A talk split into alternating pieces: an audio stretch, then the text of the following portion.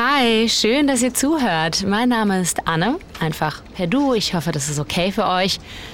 Und ich habe mal wieder eine Beobachtung gemacht. Die würde ich gerne mit euch teilen, wenn ihr mögt, aber ein bisschen anders als sonst. Sonst sind wir hier im Podcast ja immer ganz schön krawallig. Diesmal will ich was anderes ausprobieren, nämlich die Regeln der gewaltfreien Kommunikation beherzigen. Jetzt haltet doch mal die Fresse! Ähm, genau, also die gewaltfreie Kommunikation, die erfolgt immer in vier Schritten. Schritt 1 ist die Beobachtung. Und ähm, wir bei Studio Komplex, wir haben Folgendes beobachtet. Nämlich, dass wir heutzutage, besonders in der beruflichen Kommunikation, viel Wert darauf legen, wie wir miteinander sprechen. Dass wir zum Beispiel gecoacht werden, anderen respektvoll zu begegnen und was willst du? Nein, Alter, es ist mir Schwanz, was es in der Kantine gibt. Ich arbeite gerade. Okay, ähm, sorry, wo waren wir? Ach ja. Fuck, Leute, ich muss mal kurz.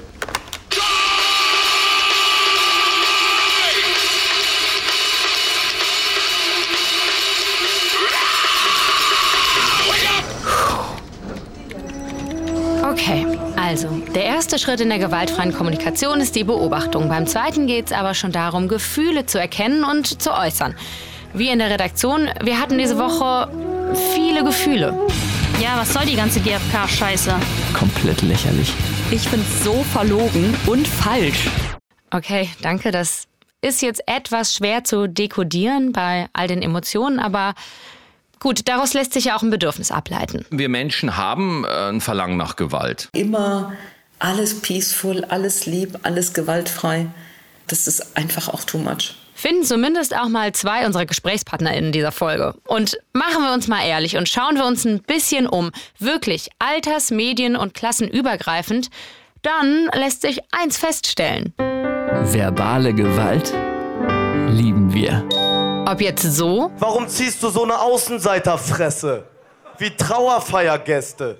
Wenn du weiter so guckst, fick ich deine Mutter ganz nackt nur bekleidet mit einer Bauarbeiterweste. Ganz bourgeois so? Bei In the Dutch Mountain, Marco Gökes neuem Ballettabend, wird das Publikum abwechselnd irre und von Langeweile umgebracht. Das Stück ist wie ein Radio, das den Sender nicht richtig eingestellt kriegt. Es ist eine Blamage und eine Frechheit. Und beides muss man den Choreografen umso mehr anlasten. Side Note: Für diese Kritik wurde die Kritikerin mit Hundekot beschmiert. Wir erleben verbale Gewalt tagtäglich in unserer liebsten Filterblase.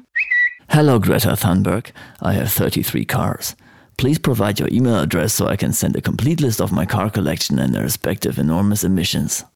Yes, please, do enlighten me. Email me at smalldickenergy at getalive.com. Und wir erleben gewaltvolle Kommunikation im humorigen Schafspelz wie beim Comedian Maxi Gestettenbauer. Wir haben ein tolles Line-up und Michaela Schäfer ist auch dabei. Gewaltvolle Kommunikation lebt unter und mit uns, ob im Feuilleton, beim Battle Rap oder in gekonntem Community Management bei Twitter und Co. Und wir klatschen dafür, wohl wissend oder gerade weil wir von Kindesbeinen an lernen, dass Beleidigungen erst mit Hausarrest und dann irgendwann mit sozialer Ächtung sanktioniert werden. Verbale Gewalt ist ein Kulturgut. Oder Maxi? Nehmen wir mal an, nehmen wir mal an, es wird nie Kulturgut. Nehmen wir mal an, es wird nie Kulturgut. Was ist denn dann? Aber es ist es doch eigentlich schon. Können, können wir Ah, das so, oder? Dankeschön. Diskussion beendet. Ja. Es geht doch gerade erst los! Also, denn der vierte Schritt in der gewaltfreien Kommunikation ist, eine Bitte zu formulieren. Also, bitte, wenn ihr mögt, dann lade ich euch hiermit ein, zuzuhören. Eine ganze Podcast-Folge lang darüber, wie wir gemeinsam, Hand in Hand, die verbale Gewalt umarmen können. Und sollten, nein, dürfen. Ach Leute, scheiß drauf, los geht's! Ich bin Anne-Kathrin Neutin und das ist Studio Komplex. Jetzt ist mir klar, dass unsere These gewaltvolle Kommunikation jetzt genauso irreführend ist wie der Begriff gewaltfreie Kommunikation, kurz übrigens GFK genannt. Weil es uns natürlich nicht darum geht zu sagen, dass es voll okay ist, verbal aufeinander einzuprügeln und sich endlich wieder so richtig schön zu demütigen auf der Arbeit. Klar, wir finden es schon auch den noblen Weg, einander respektvoll zu begegnen. Aber respektvoll, das kann halt so viel mehr sein und nicht nur ein Eiertanz in Giraffensprache. Ein GFK-Begriff übrigens, den Rick hiermit sicher cool und witzig, aber nicht beleidigend erklären kann. So in der Art und Weise, wie wir uns Kommunikation halt wünschen. Was? Ach so, ich bin jetzt hier so dein Peter lustiger Lakai, der so Dulli-Sachen wie Giraffensprache erklären soll, oder was? Äh, ja, ich dachte. Ja, ich find's auch hart daneben, Anne. Oder? Mit so einer Kinderpisse, finde ich, fangen wir gar nicht erst an. Also ich würde sagen, wir ja, wir spielen einfach einen Ausschnitt aus einer Serie. Die Discounter oder was? Ja? Ja, ich lieb's. Ja, ich auch. Äh, was? In der Serie äh, Die Discounter von Amazon, da ist so ein GFK-Trainer, der erklärt perfekt, warum GFK auch Giraffensprache genannt wird hier. Ich wollte euch ja heute einladen auf so eine kleine Reise ins Reich der gewaltfreien Kommunikation. Und da, da kommuniziert man eben ganz anders, ne? Mit Empathie, mit Wertschätzung, mit Mitgefühl. Und da habe ich auch ein ganz plastisches Bild dafür. Da wohnt nämlich die Giraffe. Ne? Da kann man natürlich fragen, warum ist jetzt ausgerechnet die Giraffe das ähm, Wappentier der gewaltfreien Kommunikation? Und auch noch wegen dem großen Herz, weil die äh, Giraffe, die hat das größte Herz der Landsäugetiere. Und Oh, das größte Herz der Landsäugetiere. Mensch. Und das mindestens zweitgrößte Herz, das hat er hier. See me beautiful, look for the best in me. That's what I really am, and all I wanna be. It may take some time, it may be hard to find, but see me beautiful. Das ist Marshall Rosenberg. Und der ist nicht nur nebenberuflicher Sänger, sondern auch hauptberuflicher Psychologe und in den 80ern dann Erfinder der GFK und somit auch der Giraffensprache. Das war erstmal in den USA ein Ding, ist aber in den letzten Jahren besonders in der deutschen Coaching-Szene groß geworden. Und zwar so krass wie in keinem anderen Land der Welt. Nirgendwo sonst wurden so viele GFK-TrainerInnen ausgebildet. Das berichtet der SWR in seinem Wissenspodcast. Und das ist sogar bis zu meinem Arbeitgeber, dem Hessischen Rundfunk, durchgedrungen. Und zu mir persönlich in Form von Jürgen Bjoska, meinem Ausbildungsleiter während des Volontariats. Ich habe dich ja eingeladen oder angefragt, weil du der erste Mensch bist, ähm, den ich kennengelernt habe, bei dem ich gemerkt habe, dass er gewaltfrei kommuniziert. Wie, wie hast du das gemerkt? Weißt du, was mein Lieblingssatz von dir ist? Ich bin gespannt. Ich habe eigentlich zwei. Also der eine lautet, bitte keine fremden Seelen betreten. Okay. Ähm, und der andere, Feedback ist ein Geschenk, man kann es nehmen, aber man muss es nicht. Den liebe ich auch. Also den liebe ich echt. Das ist echt, weil, weil das finde ich so schön. Ne? Also äh, nimm es oder, oder, oder auch nicht. Ne? Und das ist, glaube ich, ein Angebot, was man auch immer den Leuten machen kann. Und ich, und ich glaube, das, das ist ne, also, dass du den Leuten sagen kannst, hier, ich habe was für dich. Ähm, guck mal. Aber hat schon mal jemand, jemals jemand Nein gesagt? Ich muss lange überlegen. Ähm, also ich frage die Leute ja immer, ne? Ich frage immer die Leute mit, darf ich dir was zur Verfügung stellen? Ah, zur Verfügung stellen sogar. Okay. Ja, das sage sag ich dann auch, Verfügung. Also dann, dann können die sagen ja oder nein. Und das ist, ist ja bei der gewaltfreien Kommunikation. Der andere hat die Möglichkeit, ja oder nein zu sagen. Und wenn er sagt ja, dann gibt er mir die Erlaubnis, etwas zu sagen.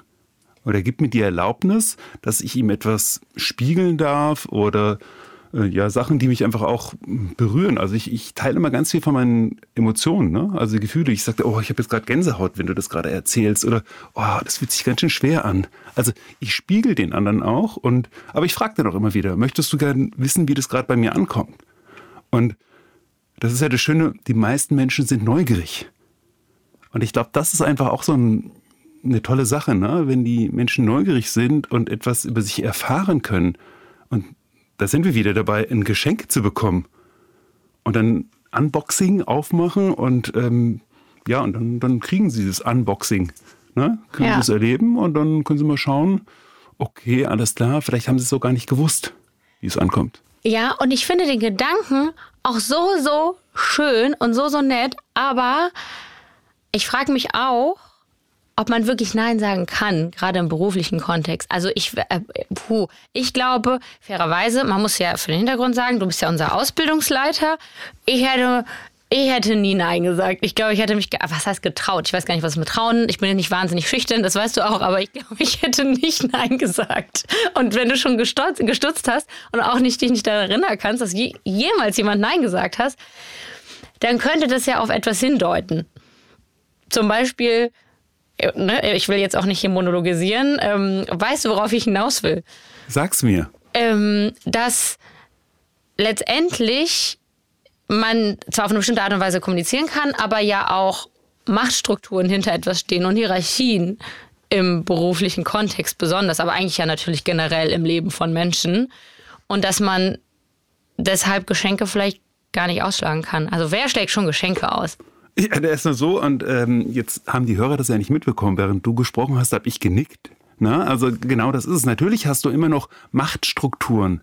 Ähm, die Frage ist, nutzt du diese Machtstrukturen aus oder versuchst du über die Machtstrukturen zu sagen mit, ja, ich weiß, ich bin dein Ausbildungsleiter, okay, aber ich möchte nicht als dein Ausbildungsleiter so von oben herab mit dir sprechen, sondern einfach sagen, das ist mir aufgefallen. Und auch als, als Führungskraft hat man natürlich auch eine gewisse Aufgabe. Und ähm, darauf auf, auch aufmerksam zu machen. Also je nachdem, ich, bei bestimmten Sachen sage ich auch, hey, das möchte ich dir zur Verfügung stellen, weil das meine Rolle ist, weil ich als Führungskraft auch sagen muss, das ist ein Weg, hm, das finde ich nicht gut. Du gehst in eine andere Richtung, was vielleicht ich so in meiner Rolle nicht gut finde. Aber es gibt manchmal auch ganz viele, hm, ja, ganz viele Momente, da gibt es nicht nur schwarz oder weiß und nicht nur eins oder null, da gibt es ganz viel dazwischen. Und darum geht es ja auch, einen Kompromiss zu finden und zu sagen mit, hey, guck mal, du kannst es so machen oder so, oder wir machen eine Kombination davon. Ja, aber kannst du das verstehen? Quasi mein, mein, mein inneres Rebellentum dagegen? Also, wir sind ja hier unter uns, ne? Also, ja klar, also ich meine, noch also, schon. Also äh, das Rebellische, ich glaube, das war schon in dir drin. Ne? Also ob es mit mir war oder ohne, äh, das weiß ich jetzt nicht. Aber, aber natürlich auch, äh, das war ja auch mit ähm, so eine, auch ein Geschenk, was du mitgebracht hast, ne? Diese Rebellen. So viele Geschenke heute. Yeah. Und, und, und, das, und das meine ich ja damit, das einfach anzunehmen und zu sagen, mit, wie toll ist das denn? Da kriegst du jemanden, äh, der noch rebellisch ist und versucht noch den ganzen Laden hier aufzuwühlen und umzukrempeln. Genial. Okay, wow. Man kann ja gar nichts mehr falsch kommunizieren bei dir, Jürgen. Nee, nee, vielleicht, vielleicht, vielleicht bin ich auch so, so ähm, ein hoffnungsloser Optimist, ja, und wo ich versuche, dann halt auch immer das Beste daraus äh, zu machen. Ähm, aber ich glaube auch ganz wichtig, die Menschen so zu lassen, wie sie sind.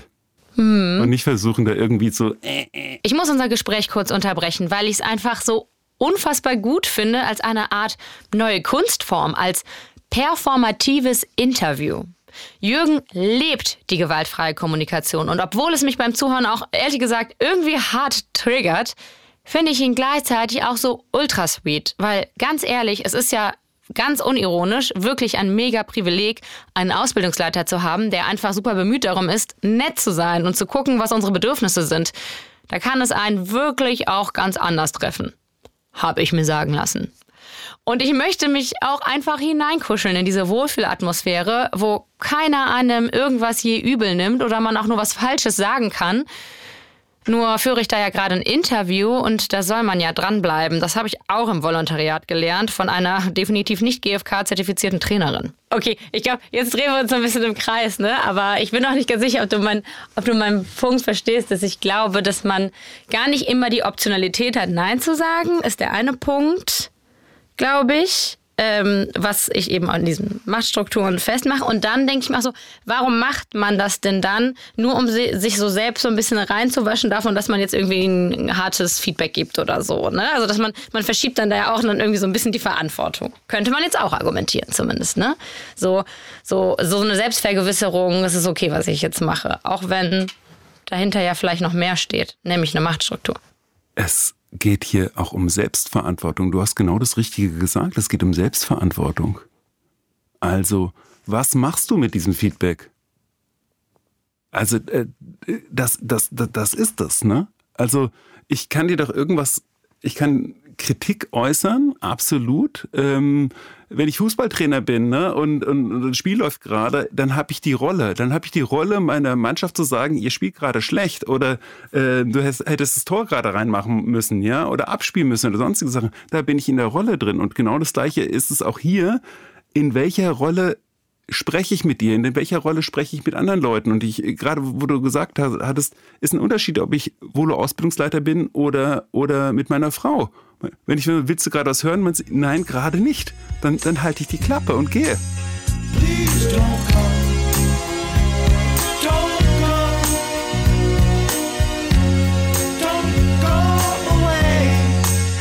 Nee, Jürgen, wirklich, don't go. Auch wenn ich mit meinem Machtstrukturen-Argument vielleicht nicht so durchkomme.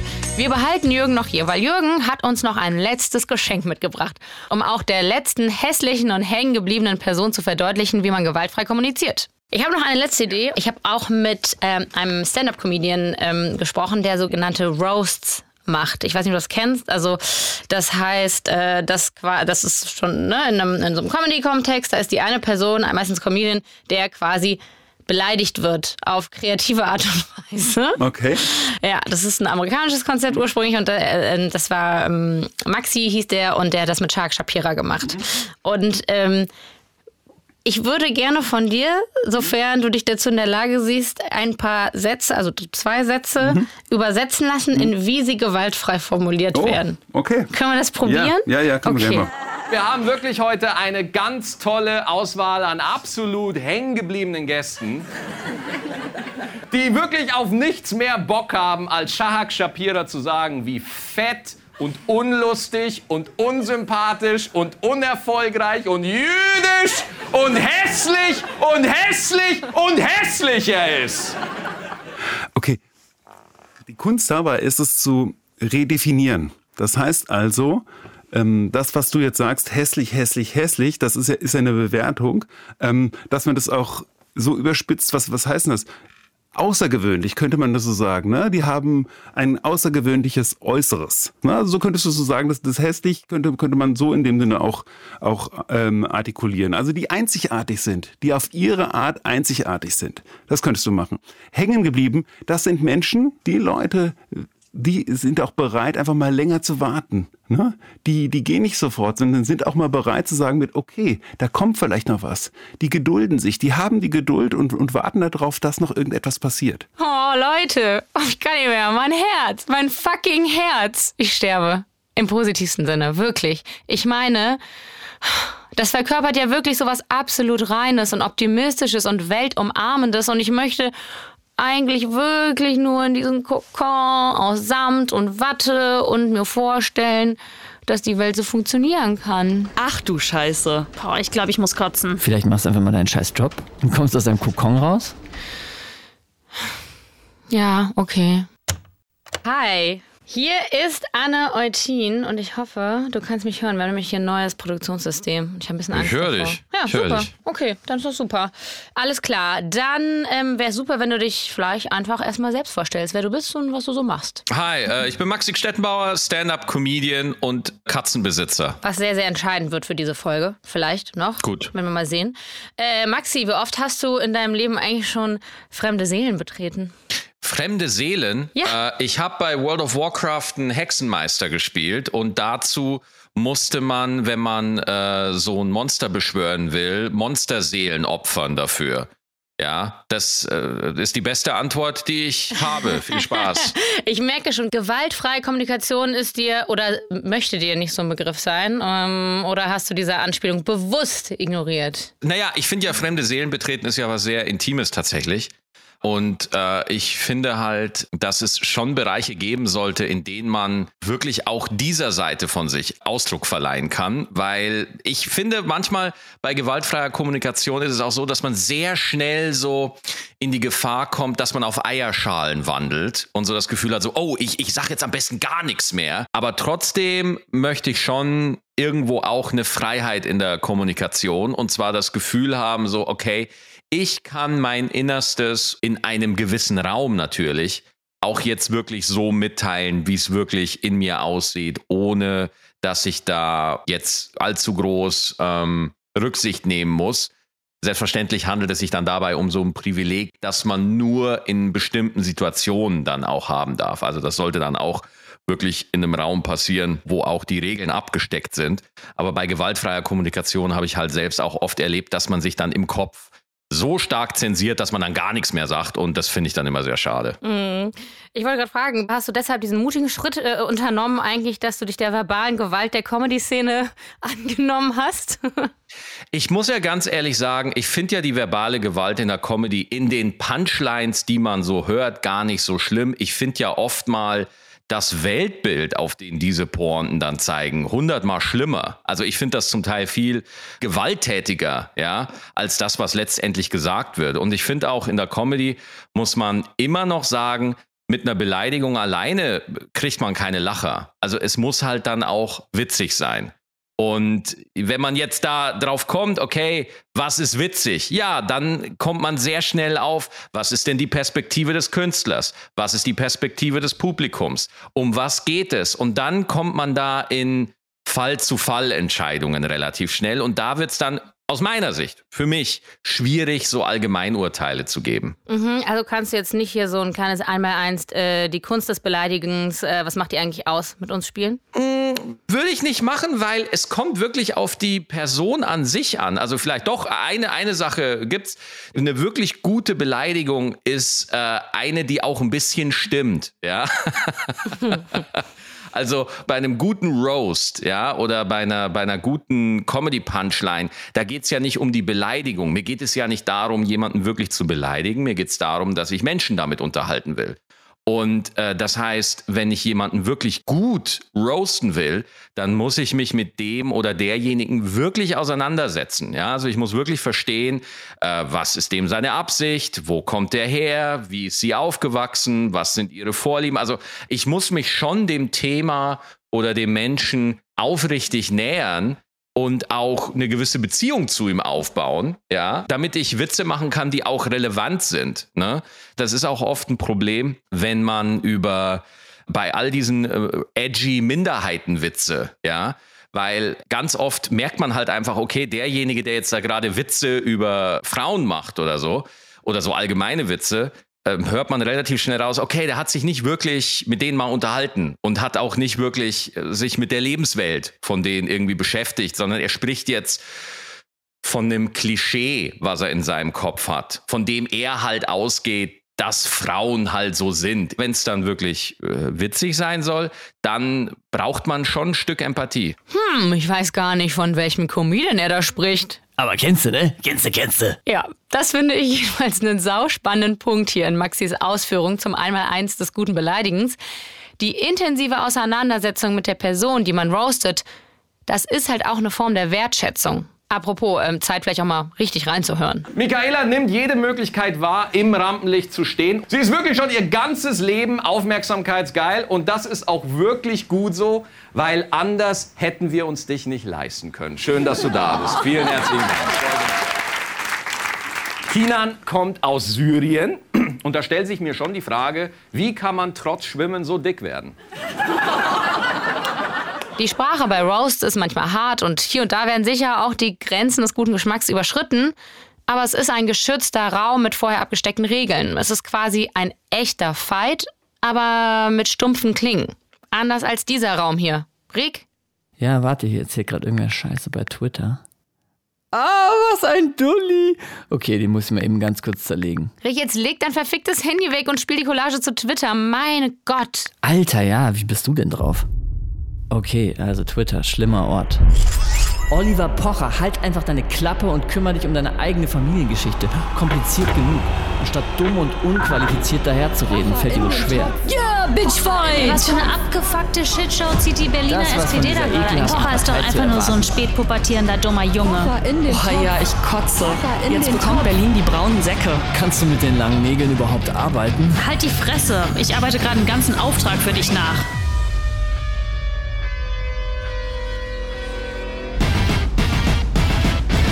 Ey, Moloch Twitter. Und da würde uns diese Frau definitiv zustimmen. Also ich bin Helin Dijik, ich bin freie Autorin und Übersetzerin aus Offenbach und mache einen feministischen Newsletter außerdem. Und Genau, schreibe zu verschiedenen Themen, über Feminismus bis zum Befreiungskampf in Kurdistan, also über ganz verschiedene Themen. Helen, wie stehst du denn zu gewaltvoller Kommunikation oder ja, sagen wir zu sowas wie Beleidigen und Dissen, wenn sie einerseits zum Beispiel in so Comedy-Roasts oder eben auf Twitter passieren? Also ich finde, es hat ein empowerndes Element auf jeden Fall. Also auch mal so ein bisschen zu roasten, Witze zu machen, also ich finde, äh, viele dieser Dinge sind harmlos, äh, vor allem in politischen Räumen, wenn wir Witze über Menschen machen, die sehr privilegiert sind zum Beispiel. Ich finde, das ist harmlos im Gegensatz zu dem, was halt Herrschende beispielsweise Menschen antun. Also was ich schwierig finde, also mein Eindruck ist, dass auf Social Media, vor allem auch auf Twitter beispielsweise, äh, viel schneller eine Entmenschlichung des Gegenübers passiert. Also dass wir weniger auf die Gefühle anderer achten, weil es eben in diesem Social-Media-Raum viel einfacher ist, das Gegenüber nicht als Menschen wahrzunehmen mit Gefühlen und oft mit Leuten wahrscheinlich in Auseinandersetzungen geraten, denen wir eigentlich nahestehen, also auch von unserer Einstellung her nahestehen. Und deshalb denke ich auch, dass viele Diskussionen sollten sich von Social Media auch in die richtige Welt verlagern weil ich glaube, wir müssen diese Diskussion und die Kommunikationskultur wieder so ein bisschen oder das Gegenüber mehr vermenschlichen. Es gehört auf jeden Fall noch mal eine fettere Portion Mut dazu, sich trotz der Existenz einer blutrünstigen und geifernden Twitter-Gemeinde auf eine Bühne zu stellen und Dinge zu sagen, die vielleicht nicht die gesamte Bundesrepublik in ihrem Humor vereinen wird. Wie ist das für dich denn eigentlich als Comedian in Deutschland? Also schwingt bei dir eigentlich auch immer eine Angst mit, komplett zerlegt zu werden? Ganz im Gegenteil, ich wünsche mir, dass ich komplett zerlegt werde. Es gäbe nichts Besseres für die Karriere als ein richtiger Shitstorm. Ich bin halt leider zu nett, ja. und äh, ich, äh, ich, ich lese auch gerade wieder Bell Hooks Will to Change und so. Und das berührt mich einfach und und äh, ich äh, das deswegen ich kann so Jokes kann ich halt nicht mehr machen. So bei mir sind es halt jetzt andere Jokes, ähm, aber äh, trotzdem es gibt fast nichts Besseres für die Karriere als ein ordentlicher Shitstorm, wenn jemand was sagt, also wenn eine Minderheit einfach sagt so Entschuldigung, äh, hier wird gerade wieder die Unterdrückung gegen uns wieder normalisiert durch solche Witze und wir finden das halt echt nicht geil. Und dann kann man sich in alle Talkshows setzen und sagen, oh, ich werde zensiert und darf nichts mehr sagen und ganz schlimm. Und dann wirst du halt einfach immer genug Leute finden, die sagen, stimmt, man darf ja nichts mehr sagen, oh, wir sind alle gekettet, wir können nirgendwo mehr hin, es ist alles furchtbar. Und äh, dann wirst du halt zur Galionsfigur für diese Leute. Ja, und das äh, muss man halt auch einfach so sehen. Shitstorm ist ein Business Model. Ja, Mann, aber die die Tür steht dir doch eigentlich offen und trotzdem musste ich eben bei Twitter sehen, dass du dich verabschiedet hast und irgendwie auch mit so Worten wie das Rennen um die virale Punchline sollen ja. andere machen. Ja. Das ist jetzt aber, ist aber ein bisschen antagonistisch zu dem, was du gerade gesagt hast. Sehr gerne. Ne? Also bei Twitter bin ich halt auch noch, also was interessiert mich mein Geschwätz von gestern? es ist wirklich so, was ich auch noch geschrieben habe bei Twitter zu meiner Verteidigung ist, ich kann Twitter halt nicht so gut wie andere. Das habe ich auch noch geschrieben. Und der Satz, den du gerade zitiert hast, das ist einfach meine grundsätzliche Abneigung, die ich einfach gerne mal auslebe. So, ja, ja, hin und wieder. Aber bei Twitter bin ich halt auch gegangen, weil die Negativität auf Twitter mich halt auch fertig gemacht hat. So, also es ist eine Mischung aus diesen drei Gründen, warum ich da nicht mehr bin. Meinst du, das ist letztlich auch ein Indikator dafür, dass wir Menschen auch einfach das Verlangen nach verbaler Gewalt haben? Ich glaube, wir Menschen haben äh, ein Verlangen nach Gewalt. Glaube ich, ja. Und ähm, die, die wirklich körperliche Gewalt, die ist ja in unserer Gesellschaft weitestgehend weg. So. Und irgendwo braucht es ein Outlet, würde ich jetzt einfach mal komplett naiv und albern sagen. Ja. Und ich finde, man kann das Beleidigen auf Twitter, die Angriffe auf Twitter mit Roasten nicht vergleichen. Denn bei Twitter wird ja wirklich, also da geht ja, da geht's ja ins Persönlichste vom Persönlichen. Und da wird ja überhaupt gar nicht mehr auf eine Pointe geachtet, sondern es geht wirklich einfach nur darum, ich säg dich jetzt ab, weil ich dich scheiße finde und ich habe ein Publikum, das mich dafür liked und retweetet und dann können wir uns alle geil fühlen, weil wir dich zum Feindbild aufgebaut haben und dann niederreißen können. So.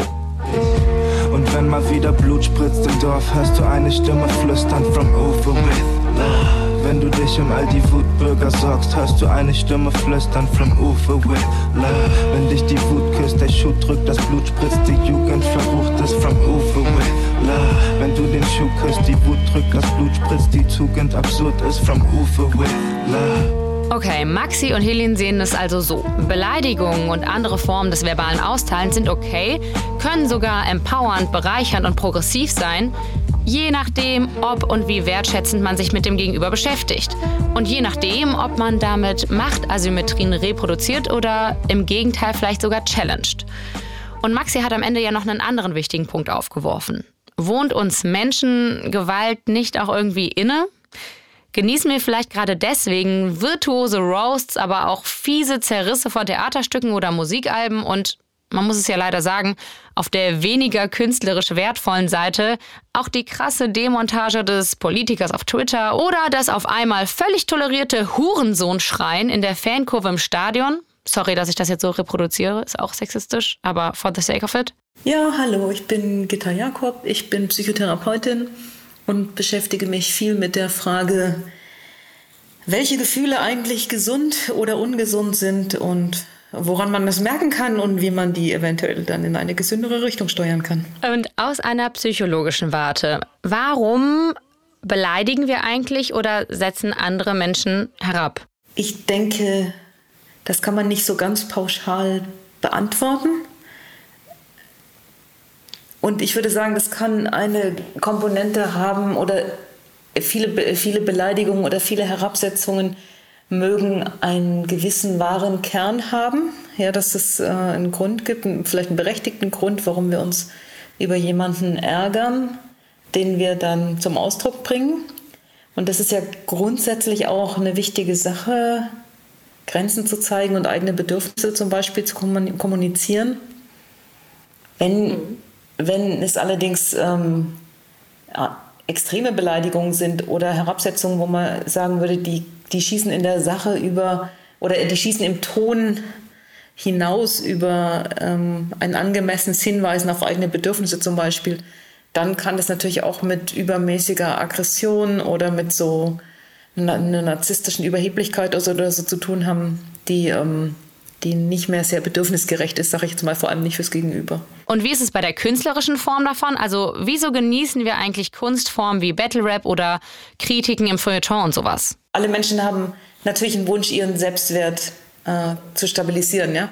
Und der Königsweg zur Selbstwertstabilisierung geht eigentlich darüber, dass man, dass man Erfolge erlebt. So. Also für meinen Selbstwert ist es am besten, wenn ich merke, dass ich irgendwas gut kann oder so ein nicht ganz so netter, aber natürlich manchmal auch einfacherer Weg ist, wahrzunehmen, dass andere irgendwas schlecht machen. So, dann kann ich mich, kann ich mich über die erheben und mein Selbstwert stabilisieren. Also das wäre so ein, so ein ganz klassischer Mechanismus, ja. Und dann gibt es ja auch so, so Sachen wie, äh, ich weiß nicht, ob du diesen Spruch kennst, Neid ist die ehrlichste Form der Anerkennung oder so. Dass man es durchaus auch Menschen, die man als erfolgreich wahrnimmt, ja, weil wer es schon mal geschafft hat, überhaupt im Feuilleton besprochen zu werden, ist ja wahrscheinlich eher erfolgreicher als ich zum Beispiel, ja. Dass man das dann irgendwie auch genießt, wenn die auch mal einen abkriegen, wenn die sonst schon so viel schaffen, so.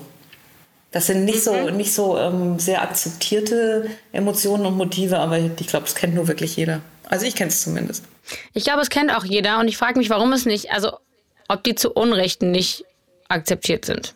Naja, ich, ich denke, wenn man Menschen als soziale Wesen versteht, dann ist es schon wichtig, dass wir uns generell darauf einigen, dass wir freundlich miteinander sind und gut miteinander umgehen, weil sonst würden wir uns alle gegenseitig umbringen und dann wären alle tot so. Das wird nicht viel bringen.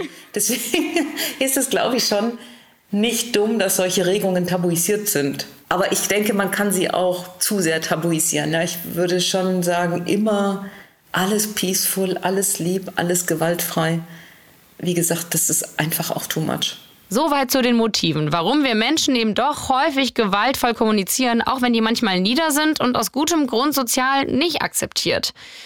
Diese Motive aber zu kennen und ähm, sogar ein Stück weit anzuerkennen, das ist laut Gitter auch der realistischere Weg, um in dieser Welt zu bestehen. Wo ich allerdings total schon mitgehen kann mit eurer These ist, dass ich finde, dass wir als Gesellschaft schon teilweise oder manche Gruppen schon sehr in Richtung, es muss immer peaceful sein, es muss immer gewaltfrei sein, jeder muss alles verstehen und so weiter geht, weil ich finde, das führt zum einen dazu, dass es immer wieder auch Leute gibt, die sich alles erlauben können und ja sozusagen erwarten können von ihren Peers, dass schließlich alles okay ist.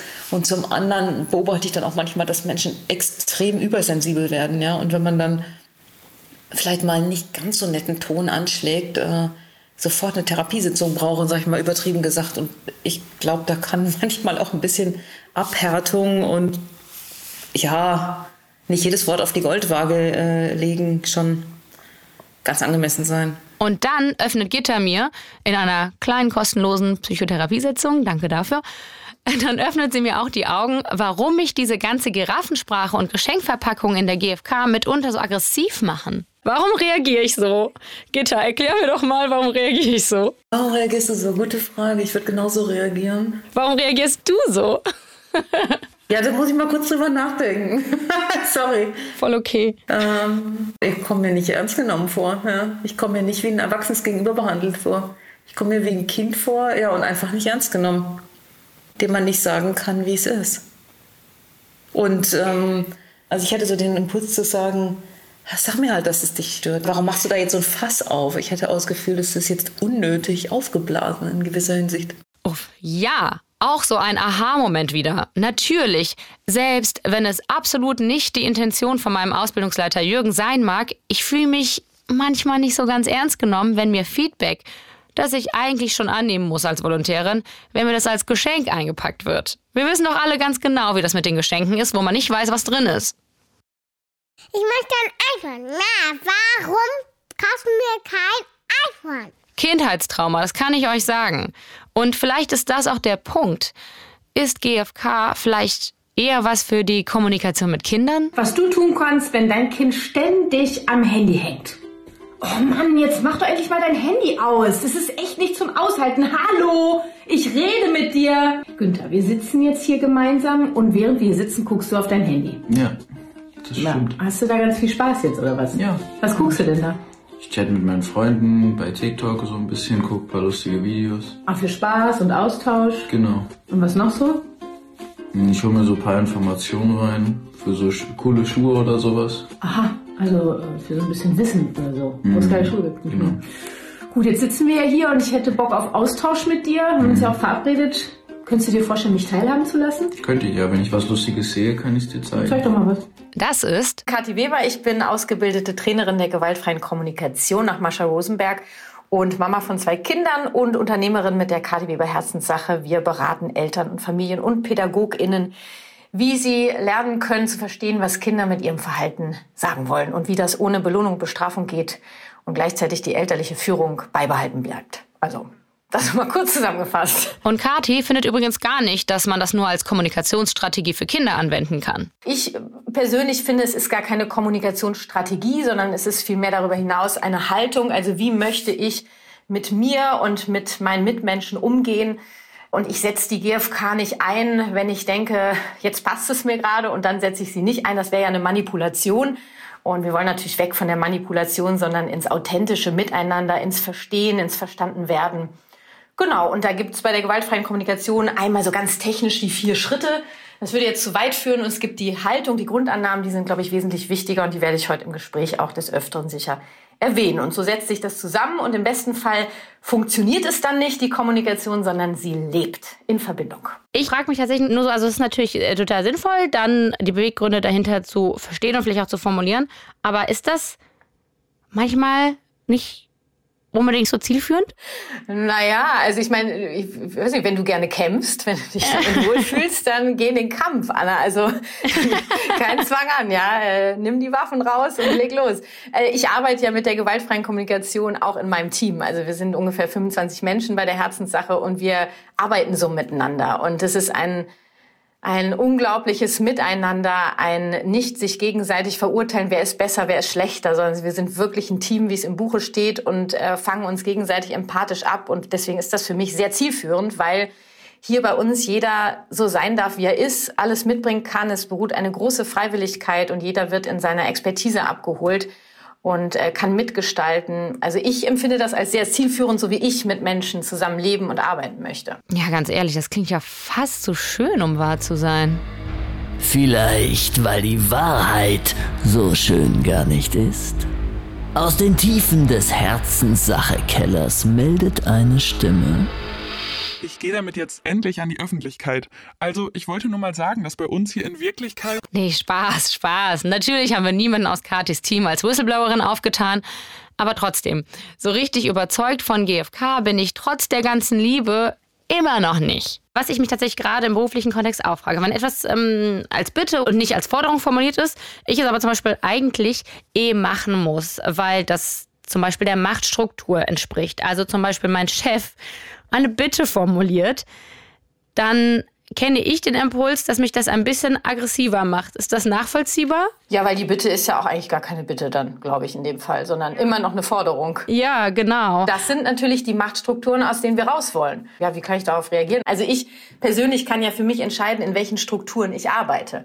Wenn ich einen Chef oder eine Chefin habe, die die das irgendwie geil finden oder die nichts anderes kennen, dann kann ich ja entscheiden, ob ich in diesem Kontext arbeiten möchte oder nicht auf Dauer. Okay, hier bricht Kathi natürlich auch eine Lanze für die GfK, weil sie es nochmal abgrenzt von den, ich sag mal, Worthülsen der Giraffensprache, wenn die Intention dahinter keine ehrliche ist. Das ist dann eben Manipulation im Giraffengewand.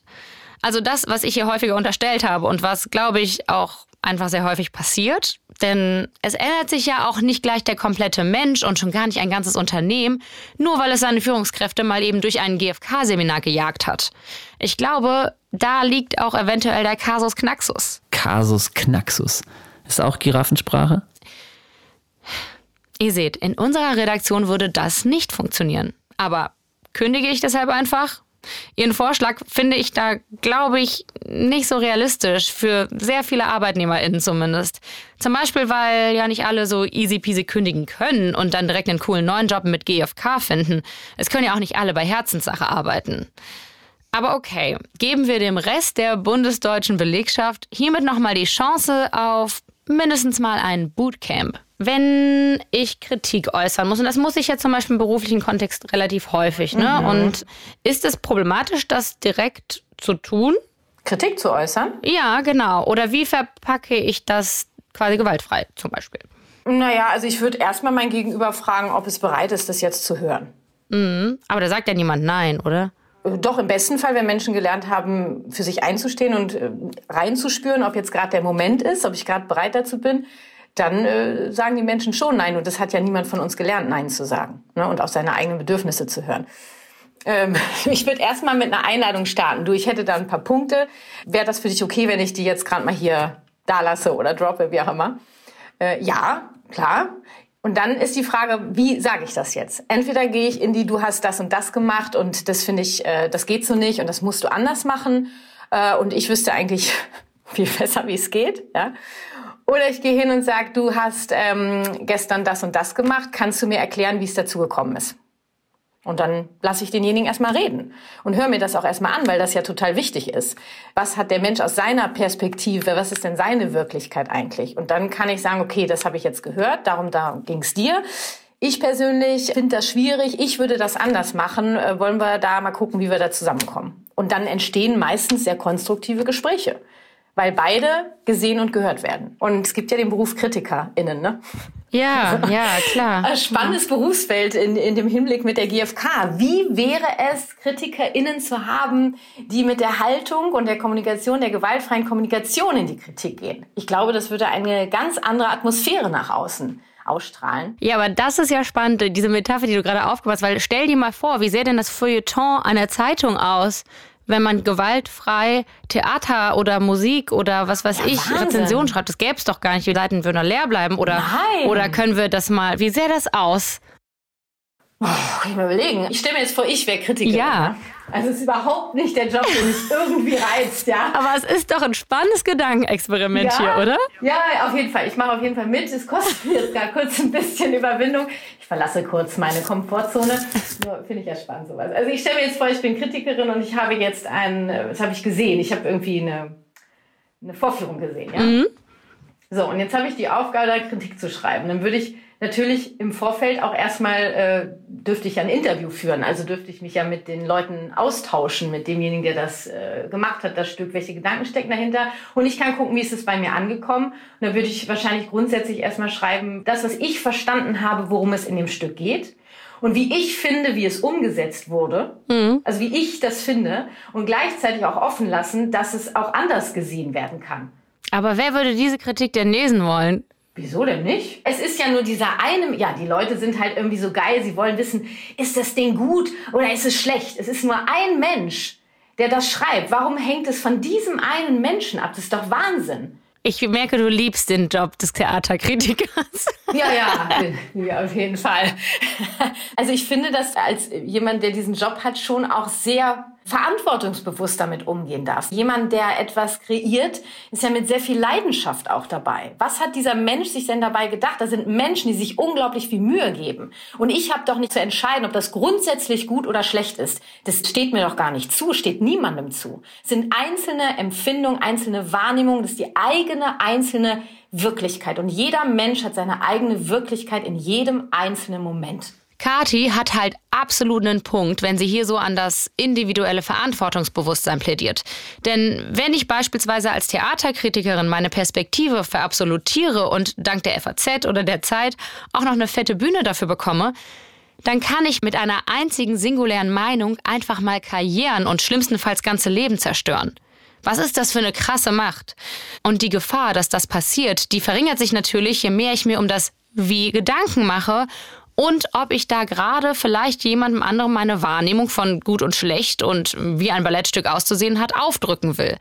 Das gilt ja eigentlich für jegliche Kritik. Weil wenn ich damit ein Problem habe, heißt das nicht, dass der andere das anders machen muss. Es ist nur die Frage, also ich kann mich ja auch, kann ja auch mal die Rollen wechseln. Ich bin jetzt die und, und du würdest zu mir sagen, pass mal auf, Kathi, also das ist hier total im Ton, so redet man nicht. Kann ich auch sagen, ja, äh, das bin ich. Find gern für dich einen Weg, nur ich bin okay, so wie ich bin. So, und dieser Satz wiederum, der bringt mich, wenn wir mal im Sandwich-Prinzip denken, also Lob, Kritik, Lob, bringt er mich nach meiner vorigen Zustimmung jetzt auf die Salami, wenn man so will. Denn dieser Satz, find für dich deinen Weg, ich bin okay, so wie ich bin, der erinnert mich irgendwie sehr an diese Social Media Formel von You do you and I do me, über der wir ja auch die Studie Komplex Folge 45 gemacht haben. Und an die Kritik von da. Denn dieses komplette alles bei sich lassen, das macht ja jegliches Aushandeln und jegliche Konflikte unmöglich. So als eine Art Teflon-Taktik, die generell jegliche Kritik an irgendetwas abperlen lässt. Weil generell alles ja nur ganz individuell für die jeweilige Person gilt. Teflon pur. Teflon Don, Ali zwingt Sinatra für ihn zu singen. Lass die Affen aus dem Zoo. In dieser Logik kann halt niemand etwas falsch machen. Agree to disagree und ciao. Äh, Anne, aber Sandwich-Prinzip, ne? Wo ist denn die zweite Brötchenhälfte? Oh ja. Hm, stimmt, sorry. Aber scheiß drauf, lass mich jetzt mal zu meinem Punkt kommen. Weil Kritik übt man ja aneinander, weil man Dinge verändern will. Bestenfalls zum Besseren und nicht aus reiner Rechthaberei oder so. Ich habe mit der Autorin und Aktivistin Helene auch darüber gesprochen. Denkst du, dass verbale Gewalt, so nenne ich das jetzt einmal, so umschreibe ich das jetzt mal, gerade im politischen Kampf oder für gesellschaftliche Progressivität auch allein ein legitimes Mittel ist? Auf jeden Fall. Also wenn wir zurückblicken in die Geschichte antikolonialer Kämpfe, feministischer Kämpfe oder auch Klassenkämpfe, da sehen wir, dass Gewalt als Selbstverteidigung vor allem immer Teil dieser Kämpfe war. Diese Erfolge und Errungenschaften hätten diese Widerstandsbewegungen wahrscheinlich nicht erzielen können, wenn sie nur friedliche Aktionen geplant hätten, gemacht hätten. Und deshalb denke ich, dass auch angesichts der Klimakrise, die ja zu den dringendsten Krisen unserer Zeit, äh, Katastrophen unserer Zeit gehört, dass es in der Klimabewegung mehr als angebracht ist, auch zu solchen Mitteln zu greifen. Also ich denke, sonst, äh, sonst wird sich auch die nächsten Jahre nichts tun. Und ich befürworte auf jeden Fall, dass eben auch ähm, ja, Aktionen des zivilen Ungehorsams beispielsweise Helen sagt also, wenn man Machtasymmetrien brechen will, dann geht das vielleicht halt nicht ohne Gewalt. Sogar physischen Aktionen, aber das ist nochmal ein anderes Thema und ich finde, auch wenn wir beim Verbalen bleiben, dann gilt das Argument ja trotzdem. Wir loten ja permanent Machtverhältnisse aus in Diskussionen und dafür wenden wir manchmal auch ziemlich fiese Strategien an, wie Tone Policing zum Beispiel. Also ich habe das selbst erlebt in Diskussionen, wo ich selbst das Gefühl hatte, eigentlich spreche ich sachlich und bin nicht lauter geworden, wo mir dann gesagt wurde zum Beispiel, irgendwie machst du mir Angst oder so. Also das sind Situationen, wo ich selbst gar nicht das Gefühl hatte, gerade laut geworden zu sein. Und ich habe das insbesondere auch bei vielen Menschen in meinem Umfeld erlebt. Also dass in vor allem politischen Diskussionen ihnen gesagt wurde, hey, komm mal runter, anstatt dass dann auf die Argumente von den Personen eingegangen wird. Also das ist eine Ablenkungsstrategie in der Kommunikation. Also dass es dann nicht mehr um den Inhalt geht, sondern um den Ton oder die äh, Wortwahl oder die Körpersprache einer Person und damit dann die Person auch zum Schweigen gebracht wird und die Dinge, die diese Person gesagt hat, eben nicht weiter thematisiert werden und auf der Strecke bleiben. Was glaubst du, woher das kommt? Also ich glaube, das hat eine ganz lange Tradition auch, vor allem in der Denktradition im Westen, dass Emotionen abgewertet werden und die Annahme herrscht, dass sobald Emotionen im Spiel sind, die Diskussion nicht mehr sachlich wäre.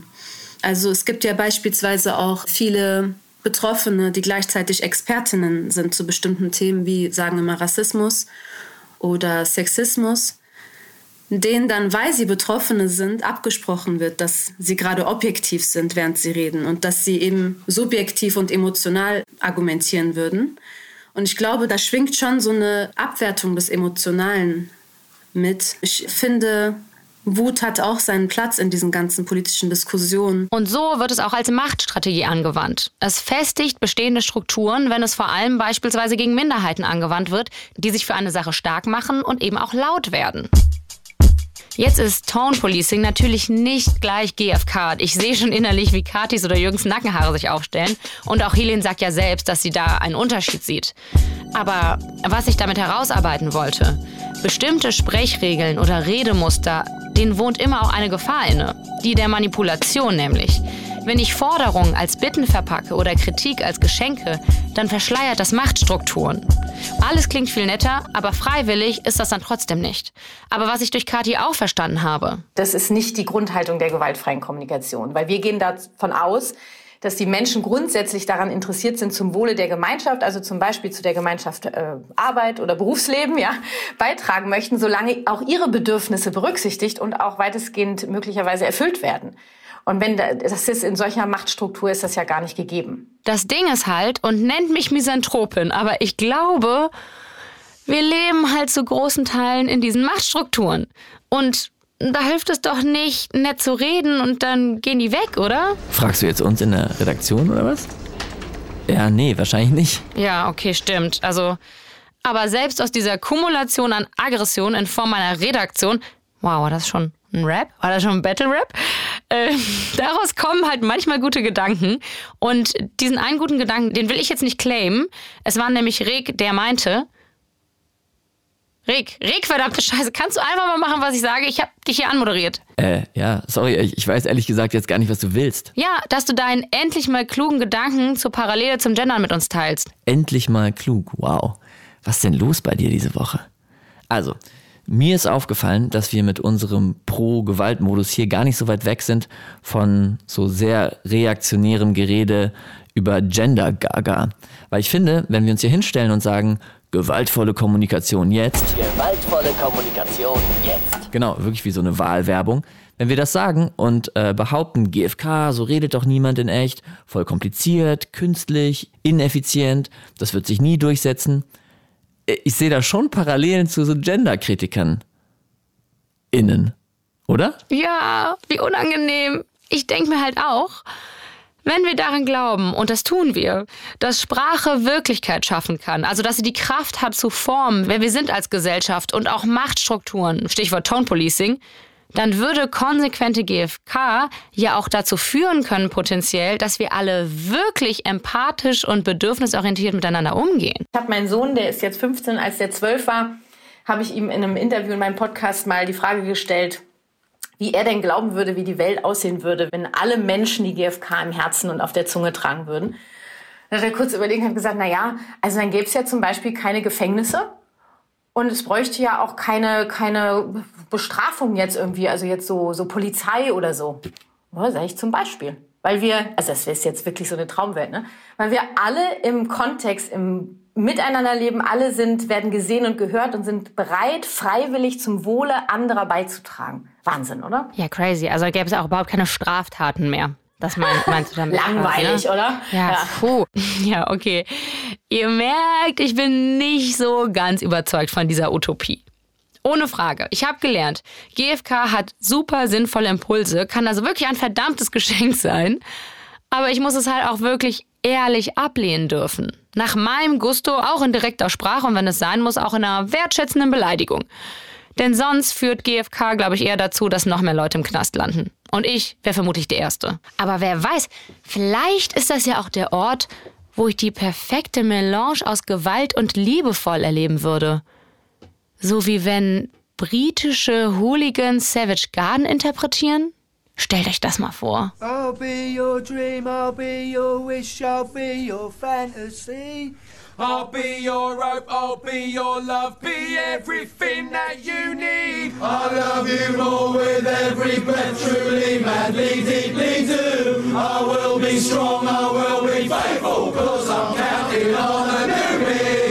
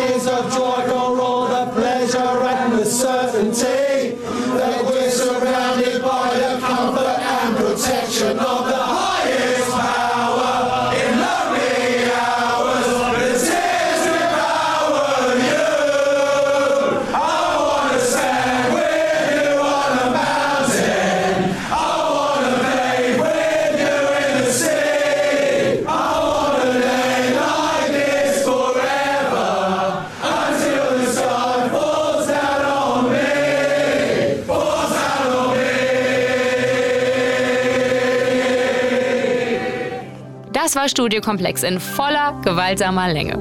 Ich hoffe sehr, wir haben eure Seelen betreten und da was angestellt, also was Gutes natürlich. Wenn dem so ist, dann sagt das Leuten weiter. Das ist mir auch scheißegal, ob ihr es als Geschenk verpackt. Das gilt natürlich auch für Feedback, das ihr uns sehr gerne schreiben könnt. Per DM, bei Twitter oder Instagram oder per Mail an studiokomplex.hr.de. Ich habe ja jetzt gelernt, Geschenke auch unausgepackt zurückzugeben. Theoretisch. Nie tun würde ich das bei meiner Redaktion des Herzens, bestehend aus Rick Oppermann, Melina Pieper und Sophia Luft. Robin Müller, bester Producer der Welt und zertifizierter IHK-Ausbildungschefboss. Danke dir für deine Arbeit. Du musstest viel Geschrei pegeln, sorry dafür. Hey, und vielen Dank auch an Ruby, ähm, dass du uns deine Stimme geliehen hast. Ich hoffe, du bekommst dieses Einhorn noch. Deine Eltern sollen sich mal ein bisschen mehr anstrengen.